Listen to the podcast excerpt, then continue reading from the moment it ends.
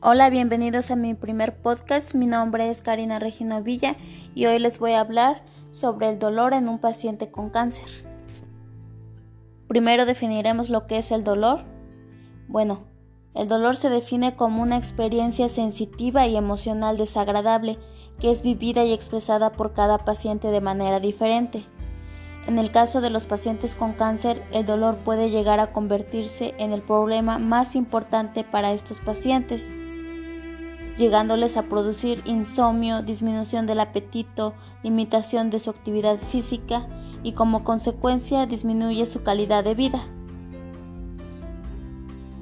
Bueno, ¿y qué tipo de dolor pueden presentar estos pacientes? Bueno, depende mucho de la estructura dañada o comprimida o por su metástasis pueden existir tres tipos. El primero, dolor somático, este se origina a nivel de la piel de los músculos o de los huesos. El dolor visceral, este se origina por daño o presión de los órganos o vísceras, como pueden ser el hígado, el estómago, el intestino, el riñón, etc. Y por último, el dolor neuropático. Este afecta a la médula y a nervios. También se puede dividir, según su intensidad, en dolor leve, moderado o intenso. Pero entonces, ¿por qué a veces no se trata adecuadamente el dolor? Bueno, existen barreras que impiden y dificultan en muchas ocasiones el control del dolor. Estas barreras pueden encontrarse en el paciente, en sus familiares o hasta en los profesionales de la salud. Un ejemplo es el temor del paciente al hablar del dolor. Hay pacientes que relacionan el dolor como el empeoramiento de la enfermedad. Esto no tiene que ser así. Muchas veces el dolor surge como consecuencia de los tratamientos que se están aplicando para el tumor o en algunas causas el tipo de cáncer que tenga. Otra barrera puede ser el miedo a los efectos adversos de los analgésicos.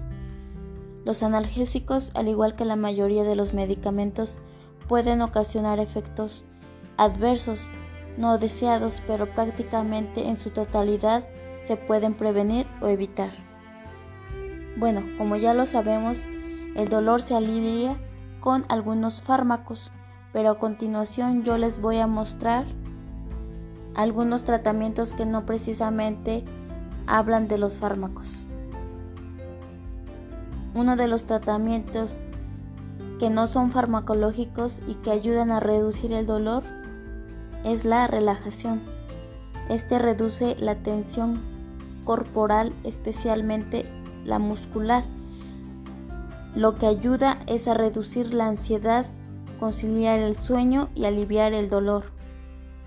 La acupuntura también ayuda.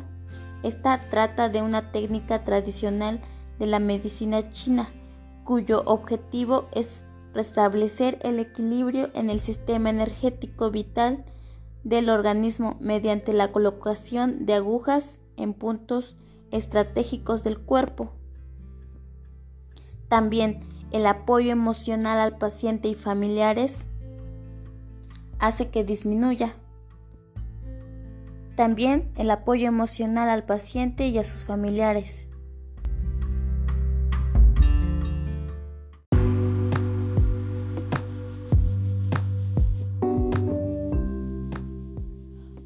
Hola, bienvenidos. Mi nombre es Karina Regino Villa y hoy les voy a hablar acerca del papel de la enfermera en la tanatología. Bueno, primero definiremos lo que es la tanatología. Es el estudio del moribundo y de la muerte, especialmente de las medidas para reducir el sufrimiento físico, psicológico de los enfermos terminales así como sentimientos de culpa o pérdida de los familiares y amigos, al igual que la frustración del personal médico. Esta palabra deriva de los vocablos griegos tanatos, que significa muerte, y logos, tratado. El sufrir una pérdida implica una serie de situaciones que nos afectan en distintos aspectos de la vida, desencadenando el duelo. ¿Y qué es el duelo? El duelo es un proceso de adaptación posterior a la pérdida es dinámico y se caracteriza por un desgaste físico y emocional en la persona.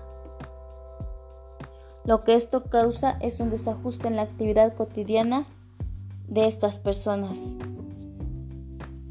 Y algunos de los objetivos de la tanatología son, primero y fundamentalmente, es morir con dignidad, con aceptación y con paz.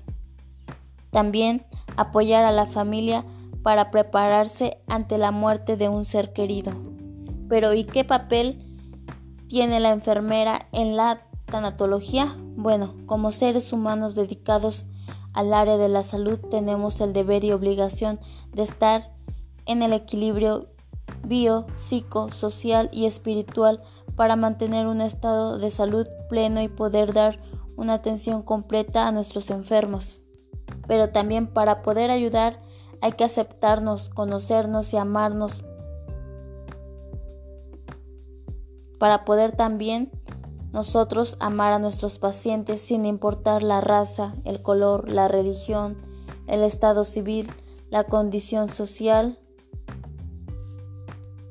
El no abandonar a un enfermo es un compromiso ético que consiste en acompañar en el trayecto de su enfermedad sin importar cuál sea su desenlace. Bueno, la atención de la enfermera en los pacientes terminales es importante, sobre todo en la implementación de los cuidados paliativos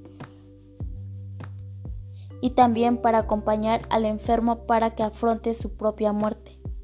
Por último, la muerte no es un fin, es un nuevo comienzo, no es soledad, es un reencuentro con seres que amamos y con Dios.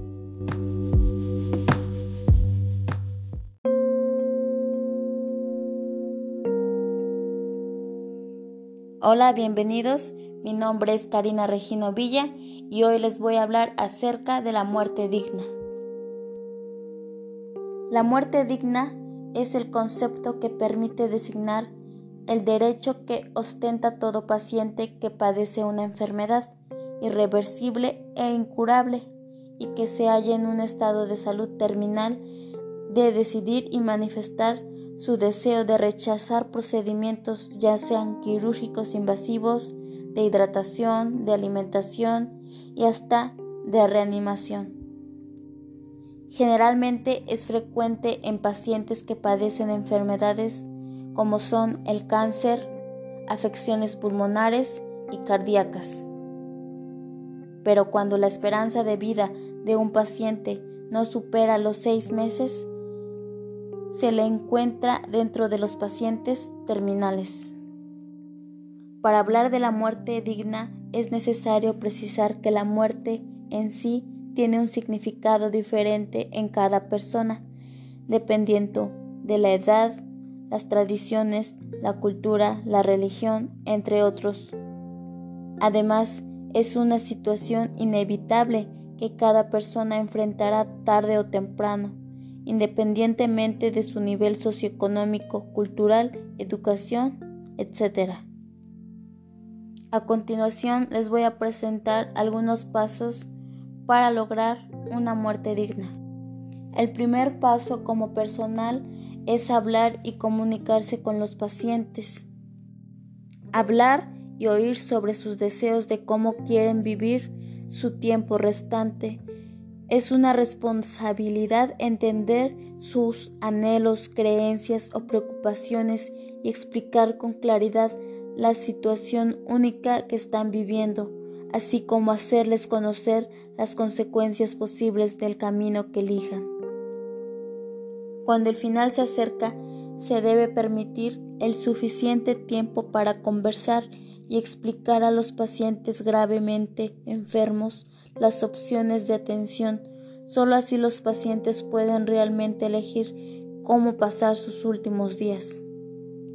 Entre las preguntas que se deben considerar y discutir con el paciente y su familia están ¿qué es importante para usted en su vida? ¿Tiene alguna creencia espiritual, religiosa o cultura que lo guíe para tomar las decisiones? Las respuestas a estas preguntas quedan plasmadas en un documento conocido como voluntad anticipada, donde se registran con anterioridad los deseos para cuando llegue el final de la vida. Por último, la muerte es una realidad y no un derecho o una opción.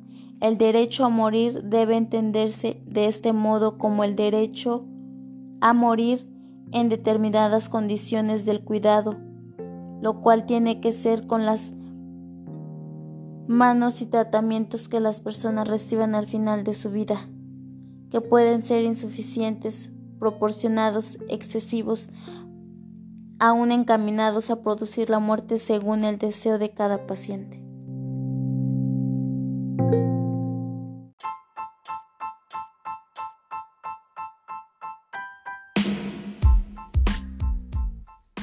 Hola, bienvenidos. Mi nombre es Karina Regino Villa y hoy les voy a hablar acerca de los signos y síntomas que se presentan en la depresión.